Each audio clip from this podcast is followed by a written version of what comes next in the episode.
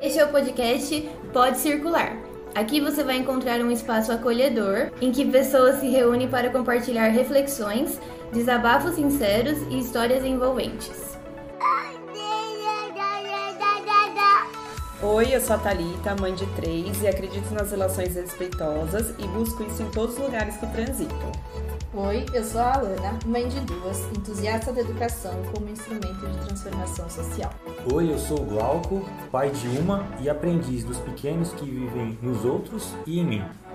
Oi, eu sou a Gabi, sou pedagoga, amo crianças e assuntos que envolvam primeira infância. Episódio de hoje: Só mais cinco minutinhos.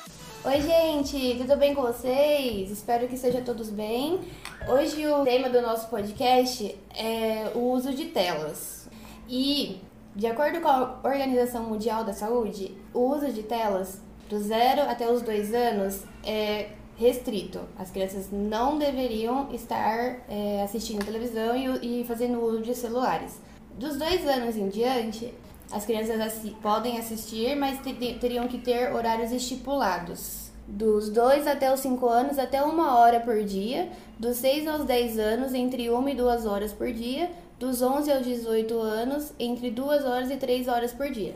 Isso é de acordo com a OMS, né? A gente sabe que no nosso dia a dia isso muitas vezes não é possível, né? E a Associação Sociedade Brasileira de Pediatria está de acordo com a OMS. Ela também segue e diz a mesma coisa.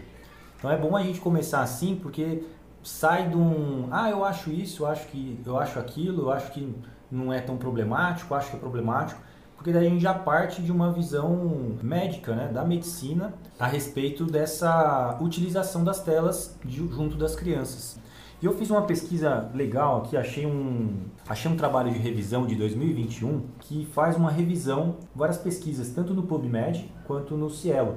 E é muito legal essa revisão que eles fizeram, porque você vê que re, recentemente, ultimamente, houve um aumento das pesquisas sobre telas. Então é uma coisa assim exponencial, assim, você tinha duas, três pesquisas lá, lá para trás, né? Agora, mais recentemente, já pulou, depois pulou para 10, depois pulou para 40, depois pulou para 80. E é, nos últimos anos aqui, que é esse ano que a gente está, se não me engano, eu dei uma olhada lá, a gente tem cerca de 300 pesquisas a respeito de telas. Se você coloca lá tempo de tela, aparece muita coisa associando o nome com a, com a infância.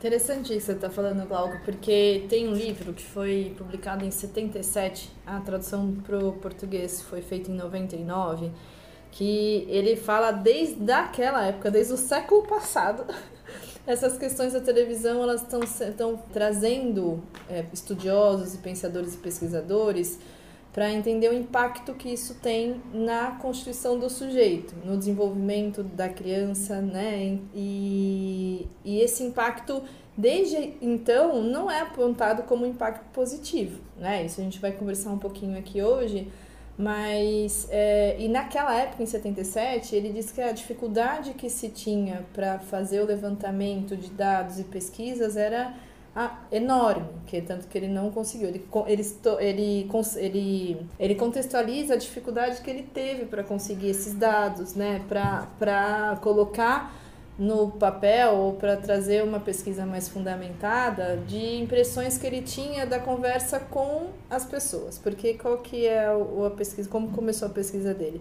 Ele começou a trazer, ele tinha programa de rádio, ele falava sobre algumas questões da televisão, e ele recebia muitas correspondências das pessoas, mais de duas mil correspondências ele juntou, e ele foi fazendo um levantamento de quais eram as frases mais comuns né, na, nas cartas dessas pessoas, e ele queria responder ou entender o, por, o que estava por trás disso. E aí, se, vou até, acho que é interessante até pontuar, trazer algumas frases, né, que, que eu acho que até hoje a gente ouve, assim que a primeira de todas era sinto-me hipnotizado ao ver televisão, funciona com um imã, é, a televisão faz-me o cérebro em papa, né, dissolve o cérebro. Mas tem uma aqui que eu acho interessantíssima, porque é, fala, diz respeito às crianças, né, que é, meus filhos parecem os mortos-vivos de frente do televisor. e se a gente pensar hoje, até hoje existe essa dificuldade, né? E aí ele aponta até uma outra como arredar meus filhos do ecrã, né? Como tirar meus filhos da televisão e fazê-los voltar à realidade. Que eu acho que é disso aqui que a gente vai falar um pouquinho hoje. É, hoje a, a situação é mais problemática, né? Porque se naquela época você tinha uma televisão e se você você está falando do, dos Estados Unidos, né? Mas se você pensar nessa época no Brasil, ah, nem tinha, por uma questão econômica, tanto acesso a, a equipamentos, né? A, a televisões, assim. Eu, eu, pelo menos, quando era novo, tinha uma televisão lá só que você ia assistir às vezes no vizinho e era preto e branco. Não, Depois hoje... que começou a se popu- popularizar, hoje cada pessoa tem uma tela junto consigo na, na, na mão, carrega com, com- consigo. Tem até duas, né? Que é uma na mão para poder falar e outra no pulso para poder, que são os reloginhos, os smart watches. Não, e hoje ainda tem, além do uso da tela, tem o controle, né? Que as crianças vão exercendo sobre esse aparelho. Porque antigamente, quando era televisão, a gente estava meio suscetível àquilo que estava passando na programação. Hoje as crianças vão exercendo um controle sobre o que elas querem assistir, que a gente não vivencia, não vivenciou isso antigamente. Então tende a dar uma confusão ainda maior além da exposição à tela esse controle que as crianças vão exercendo nesse nesse aparelho aí do que, que elas assistem ou não. Bom, deixa eu só fazer uma correção aqui, é, que eu falei que era programa de rádio, mas na verdade ele publicava alguns artigos e ele res- re- se correspondia com as pessoas a partir dos artigos dele, só para ser mais precisa e mais correta. É, e hum, você vê, Thalita, que hoje a coisa ainda é mais séria, né? Porque se naquela época, né, Alana, como você está colocando ali, ele estava numa pesquisa, tentando descobrir se era bom se não era, qual, o que, que as pessoas sentiam, né? Uma nova descoberta, uma nova tecnologia. Hoje a gente tem a OMS, a gente tem a Sociedade Brasileira de Pediatria, dizendo que, que é ruim, né? E que tem que limitar esse tempo. Inclusive, a- em 2019, foi, fala, foi falado pela Sociedade Brasileira de Pediatria que os bebês que ficam expostos às telas por tempo excessivo, frequentemente, eles têm atraso no desenvolvimento da fala e da linguagem. Então você vê o quão grave realmente é, é, essa exposição às telas. E isso acontece em boa parte porque Piaget, a gente tem o, Erickson, temos o Montessori, que vão falar das fases de desenvolvimento da criança. E cada fase dela é uma janela onde a criança ela está com o corpo e a parte cerebral voltada para aprender determinadas coisas. Então, por exemplo, a criança que está na faixa dos dois anos, ela está muito no desenvolvimento sensorial, motor, né? dominando ali os movimentos do corpo, desenvolvendo a coordenação motora. E ela precisa de espaços para poder fazer isso. Precisa poder correr num espaço amplo, poder escalar coisas, subir, descer, experienciar o corpo, vivenciar né, esse corpo. E se você tira esse ambiente, essa possibilidade da criança, e você traz no lugar disso uma poltrona onde ela fica sentada e ela fica assistindo uma, uma, uma tela, né, uma televisão, você vê o prejuízo que isso não pode causar nesse desenvolvimento. E eu, eu até, você falou da coordenação motora fina e eu lembrei que eu li uma matéria esses dias sobre a Danoninho. É, que é a Danoninho, né? Aquele Danone que a gente tinha que puxar aquele lacrezinho, depois pegar a colher e ir comendo.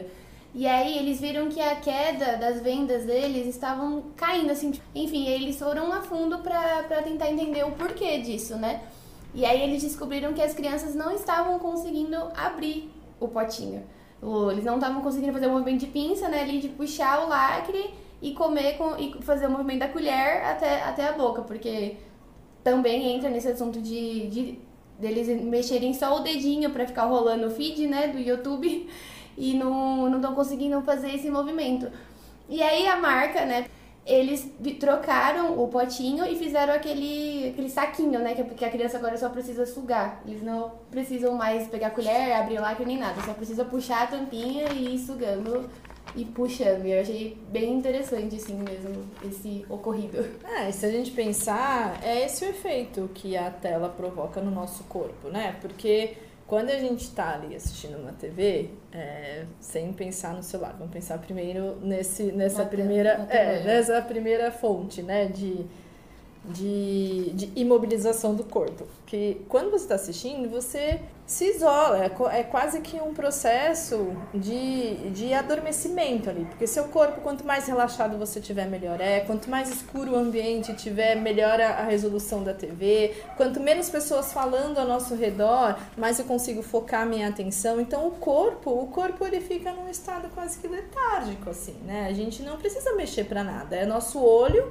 fixado numa tela nossos ouvidos completamente direcionados para o estímulo que vem desse, dessa, dessa, dessa tela e, e não tenho nenhuma outra atividade, né? Então o corpo está ali num estado paralisado. E é, e é esse o estado que a gente busca quando a gente vai assistir uma TV. É exatamente esse lugar que a gente procura.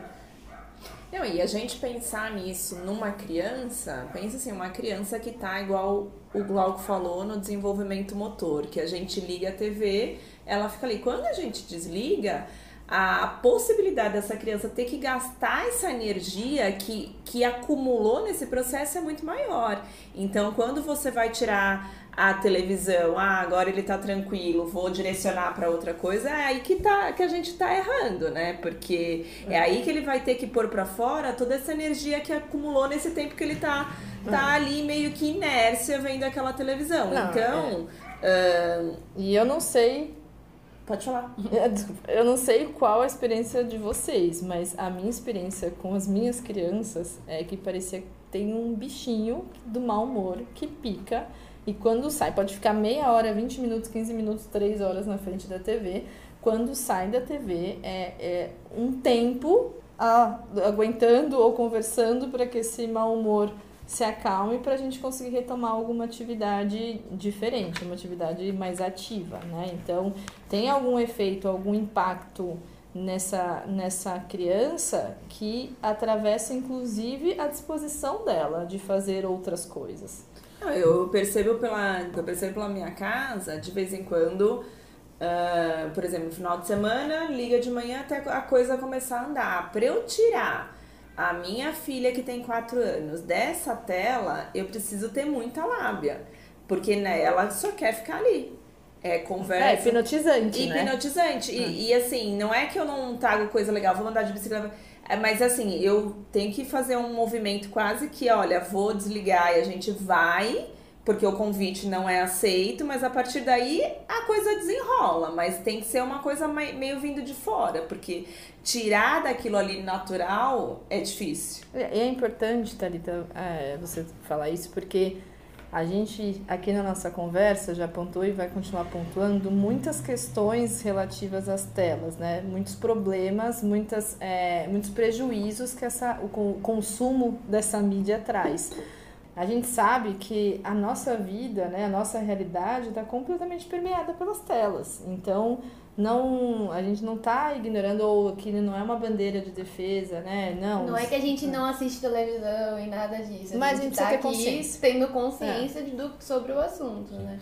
Eu queria aproveitar, Alana, e voltar numa fala que você fez. Eu não sei se foi no podcast passado ou se foi numa conversa nossa aqui off, que você estava falando sobre é, também sobre uma janela de desenvolvimento da criança que a parte social, né, que desenvolve aqui na, no cérebro, ela ela precisa de contato social para se desenvolver. Que uhum. se a uhum. gente não, uhum. se a criança ela não tem o contato com o outro, não tem esse exercício da relação, essa parte também ela não vai se desenvolver tão bem, é isso?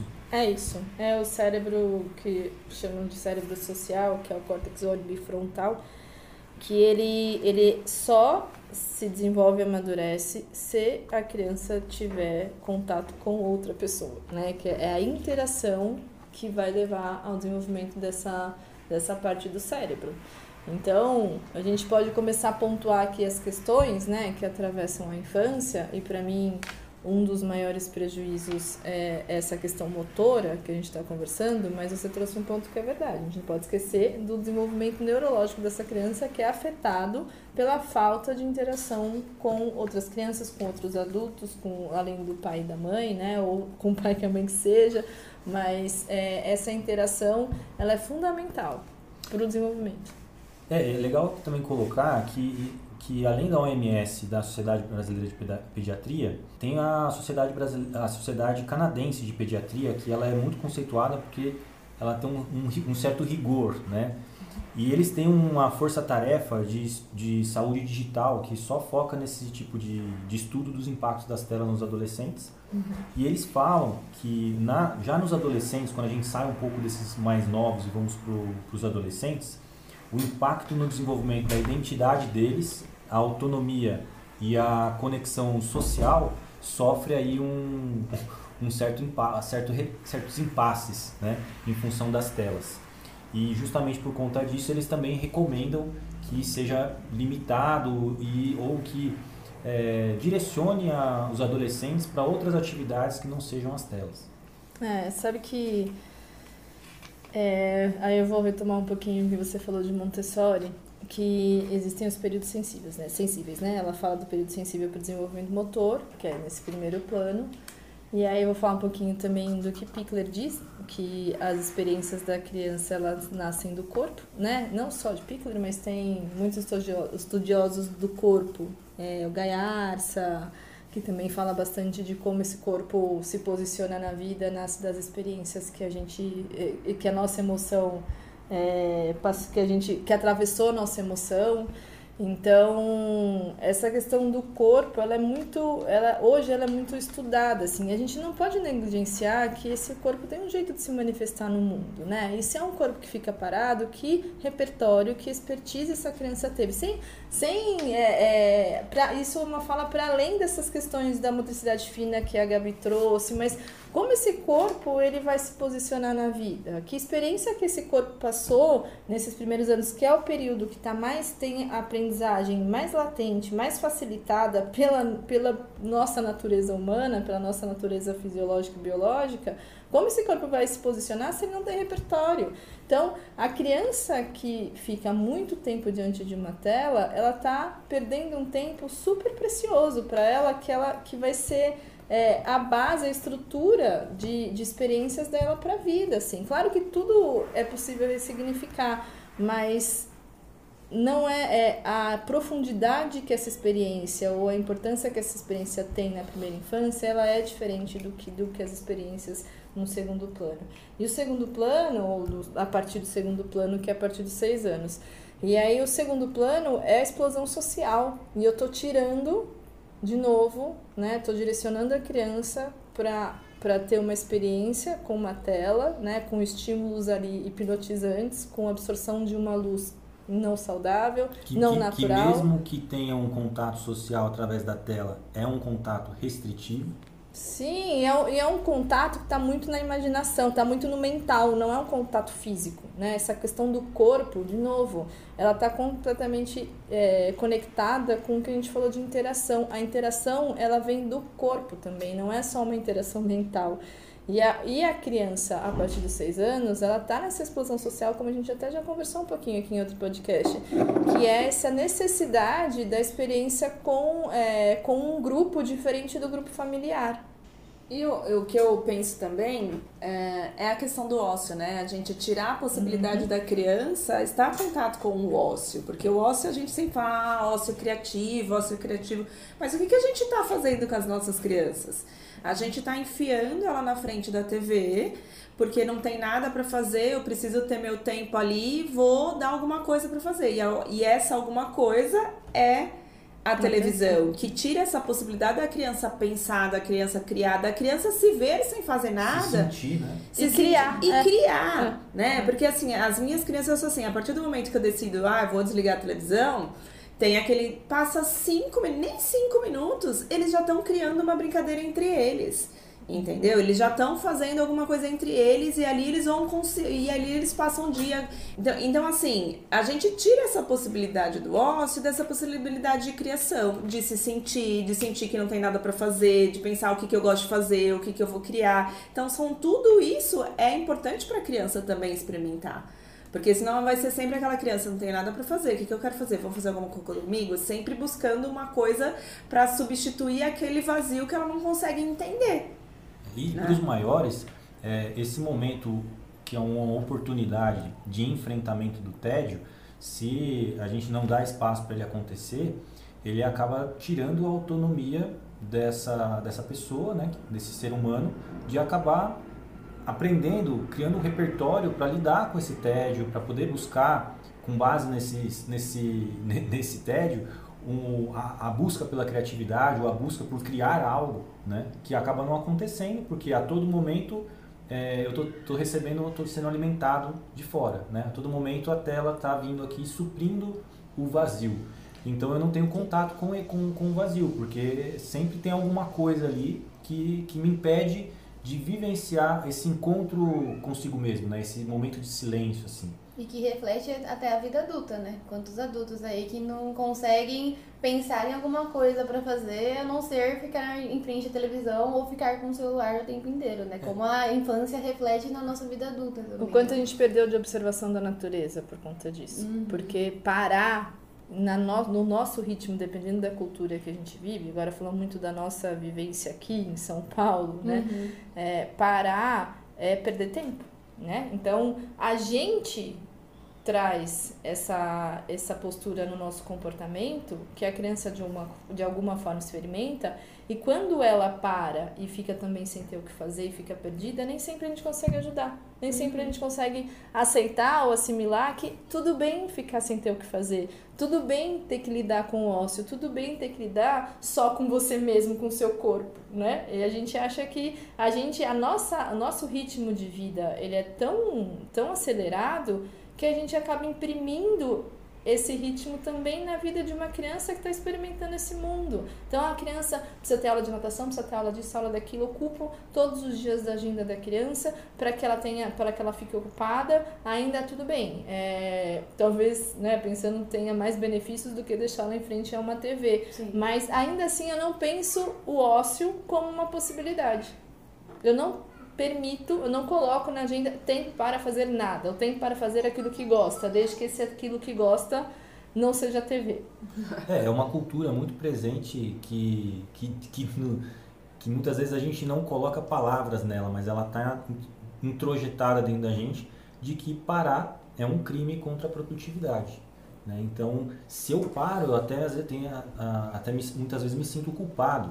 Né? E essa culpa e essa relação com o parar que às vezes o adulto acaba tendo, e na nossa sociedade tem muitas pessoas que têm essa relação, acaba, como você disse, né, Landa, sendo transferida para a vida da criança, né? Que, que vai sendo ocupada a todo momento por atividades e no meio disso, dessas atividades, principalmente a tela.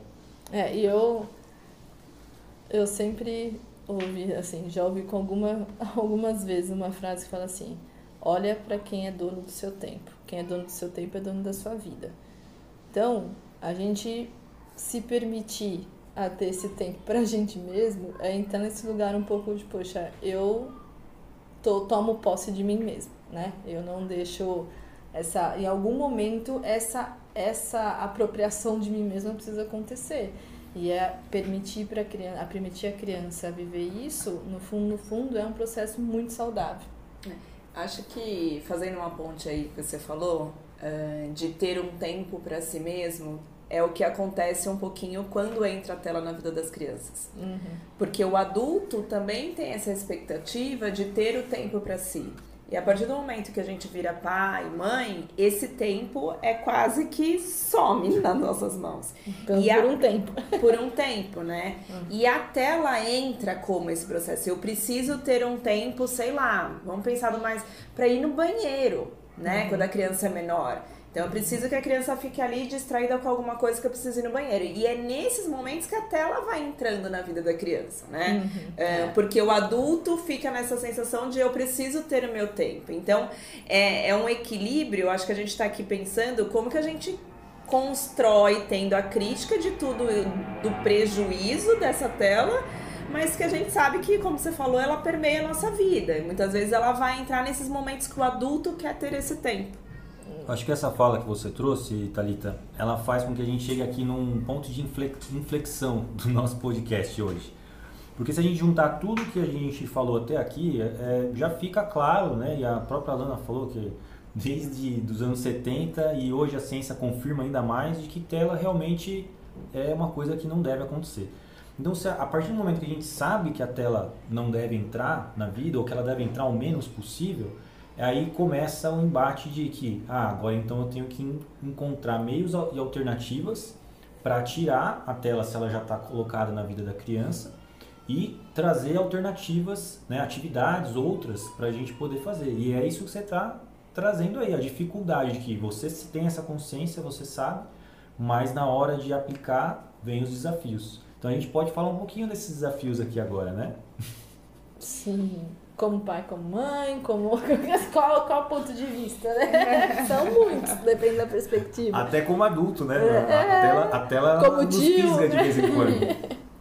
É, é, como ser humano, né? Então, é, bom, acho que um grande, um grande desafio é a gente lidar com a nossa rotina e com o tempo nessa relação com os nossos filhos, né? Porque a gente sabe que hoje em dia.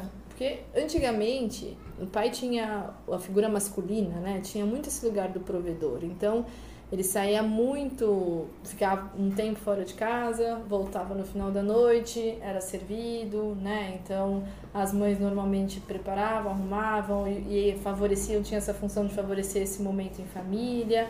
E, e pronto, a, intera a interação do pai, da figura masculina com a criança, ela era muito diminuída. E isso, ainda bem, né, que mudou. E aí você, Glauco, que é o, o pai aqui da nossa roda, pode até falar um pouco do como, qual papel você se vê nessa interação com a sua filha, né? Eu tô falando isso porque porque hoje, no, tanto a mulher quanto o homem tá nesse lugar de trabalhar o dia inteiro, chegar em casa e ainda dar conta desse momento em família, que é fundamental a partir do momento que a gente é, se coloca nessa experiência de ter um filho, faz parte disso, e a gente pode encarar ou pode tomar a decisão que for que, né, que a gente suportar, mas como a gente falou aqui, nosso objetivo é sempre trazer reflexão, independente de qual escolha a gente fizer.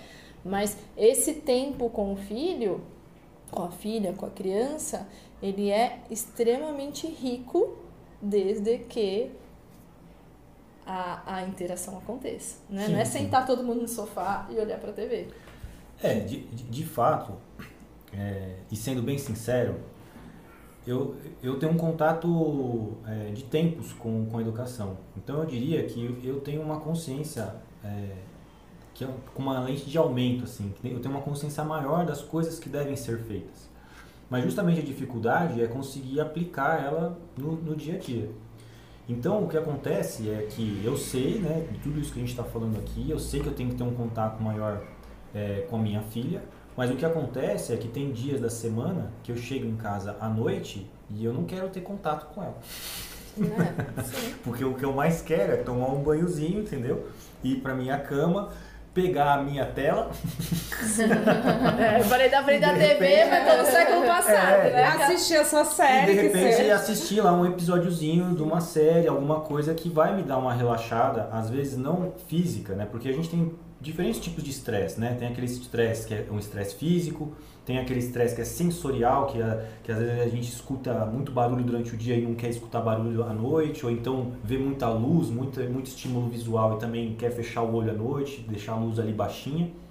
E tem o cansaço também mental, de que quando você usa muito a sua mente, e você e tem o, e tem o social que é quando é você interage muito acaba, já né? com outras pessoas né e chega à noite você não quer socializar com ninguém só quer ficar com você mesmo uhum. então tudo isso junta né então por mais que a gente tenha eu tenho eu sei que tem que ter esse contato nem sempre eu estou no meu melhor momento para poder realizar ele né e às vezes isso ainda junta com uma certa inabilidade prática que eu às vezes tenho de lidar com algumas questões que ela faz.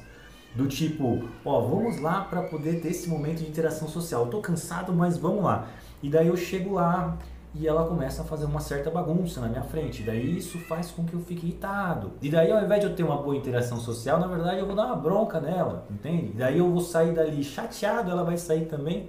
Então acho que também, ah, em certos momentos, a gente tem que se respeitar, assim, no sentido de que qual é o meu limite? Eu consigo mesmo? Ou eu vou forçar e vai dar ruim? E daí, se você avaliar que dá, você vai e vamos, entendeu? Mas às vezes é bom recuar para não gerar um problema às vezes maior assim. E isso é difícil, porque às vezes você não tem com quem dividir, né? Às vezes a outra pessoa que está ali para dividir com você também está cansada a- no mesmo tanto ou até mais do que você. E daí não tem jeito, aí no jeito no estado que a gente se encontra, a gente vai ter que dar, dar conta daquele momento, fazendo o possível, tendo a consciência, né? Mas fazendo o possível, mas nem sempre na prática conseguindo atingir aquilo que a gente queria.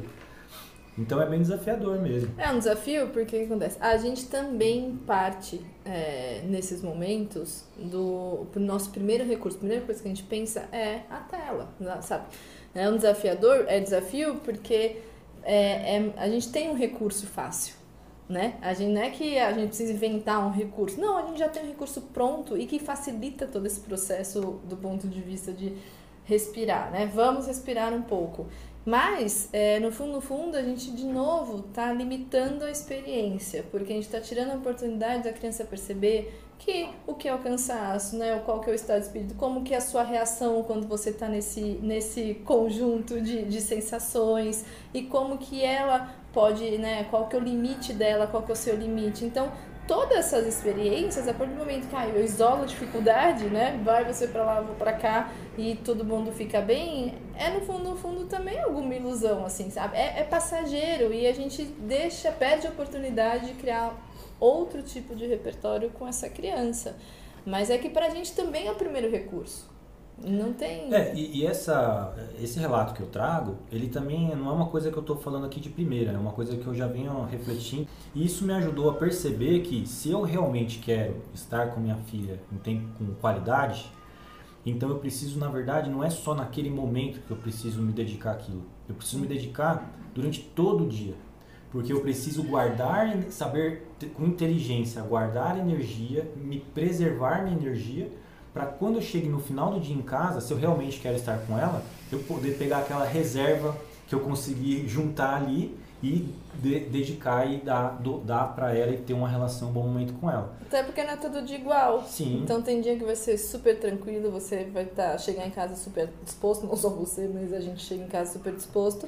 E tem dia que de fato a gente chega no ponto e fala assim, olha, vamos fazer o mínimo necessário, né? pra preservar a nossa saúde como família. E, e isso a criança também precisa perceber, né? É importante para ela também perceber.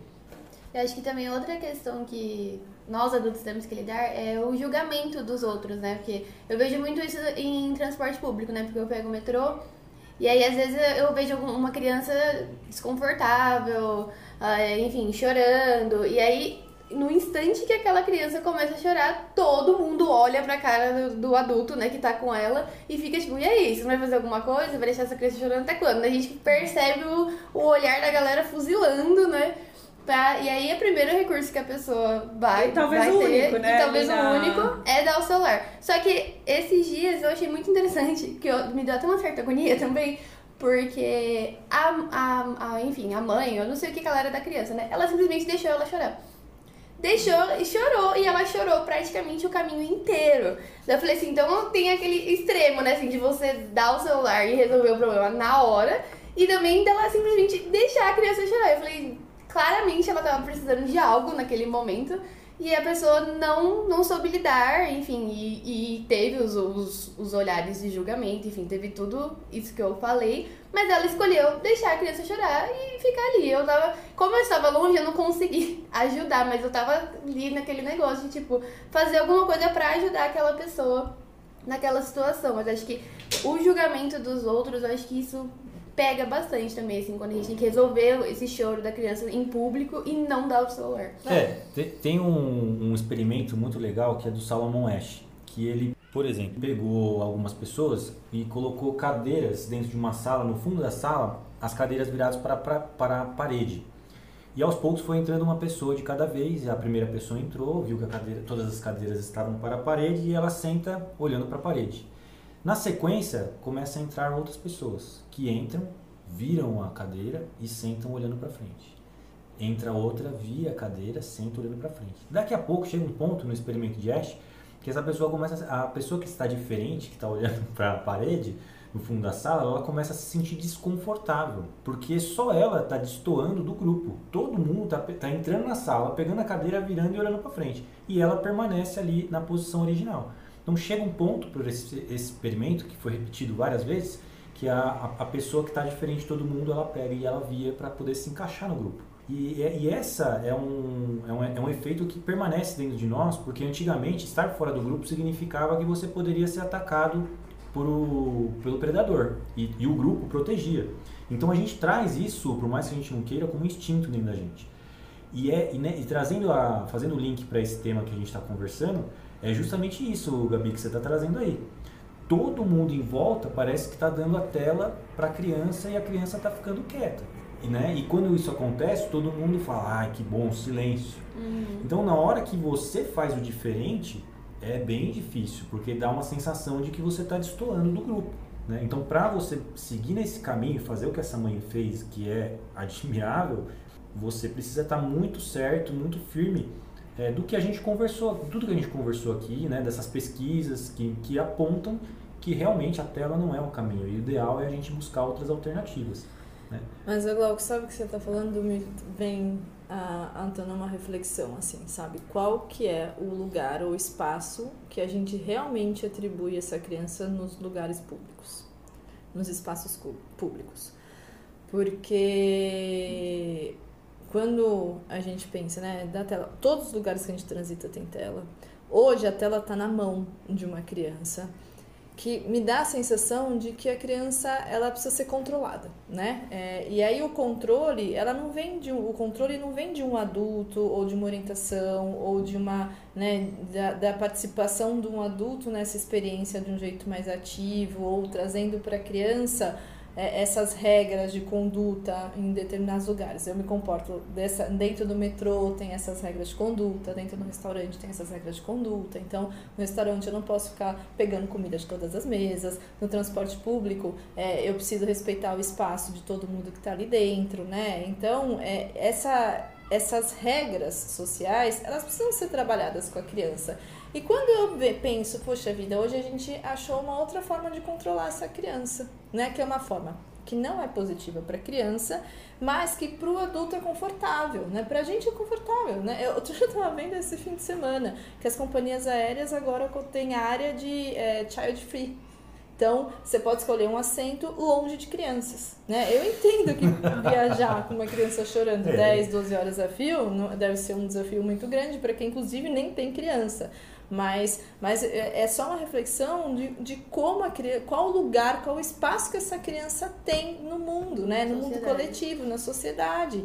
É, porque é um espaço que vem sendo conquistado ah, recentemente, mas que a tela está paralelamente sufocando essa experiência.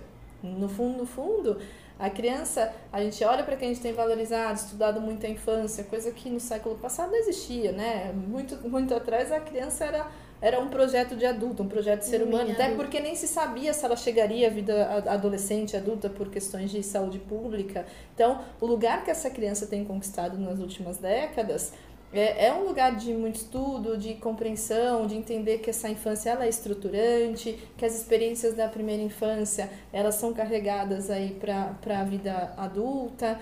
E só que eu, eu agora que vocês falaram, eu vejo, poxa, que lugar que essa criança tem no espaço público, né?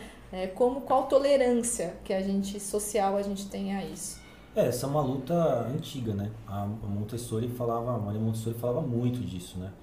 E, e uma das críticas dela era essa questão do de justamente os móveis não estarem preparados para as crianças. Né? E tanto que é que lá nas, nas, na, nas casas, nas escolas que ela construiu as primeiras, os móveis e os objetos eram todos adaptados para a altura né, das uhum. crianças. Sim, Agora você tem os espaços família, pelo, pelo menos, né? Nos, nos, lugares. Onde você consegue entrar com a criança, às vezes tem ali uma privada que é menor que é do tamanho dela, mas antigamente você não tinha esses espaços. Mas é um movimento estranho, porque ao mesmo tempo que você abre um espaço família, você põe muitas vezes uma tela dentro do espaço família para a criança poder ficar vendo.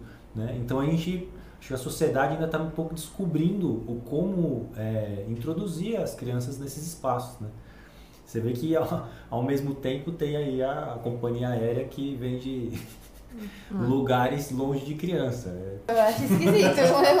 é que nem aquelas pessoas que falam que não gostam de criança. Não é um, um objeto, não é um. É um ser humano. É a mesma coisa que você falar que você não gosta de ser humano. É isso que você tá querendo dizer. Eu acho a coisa mais bizarra pra mim, das pessoas que falam esse tipo de coisa. porque- há, há um incômodo ver- verdadeiro, né? Se, se você coloca ali, na, se você tenta se colocar na pele de todo mundo da situação que você trouxe, Gabi, na criança que está irritada e daí você muitas vezes não sabe porque você não sabe se ela não comeu e ali ela não tem coisas para comer, se ela precisava dormir, tá, não é um lugar fácil dela conseguir dormir. É, mas ali. é, é- isso é um pensamento de pessoas que cuidam de crianças, né? Porque Não, foi, sim. foi esse o meu pensamento. Ela tá precisando de alguma coisa, ela precisa ser atendida a necessidade dela. Mas uma pessoa que não convive com criança só tá irritada porque aquela criança tá chorando e invadindo o espaço Mas, dela. mas pois é, você tem, a- você tem o papel da mãe, né? Uhum. Que eu acho que vocês tá- conseguem até se colocar melhor do que eu nesse lugar.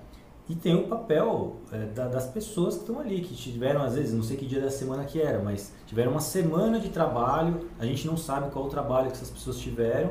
Às vezes elas estão até com estresse sensorial, que é aquele estresse que não consegue mais escutar barulho, que se escutar mais um- um- uma agulha caindo no chão, a pessoa vai explodir porque não aguenta mais.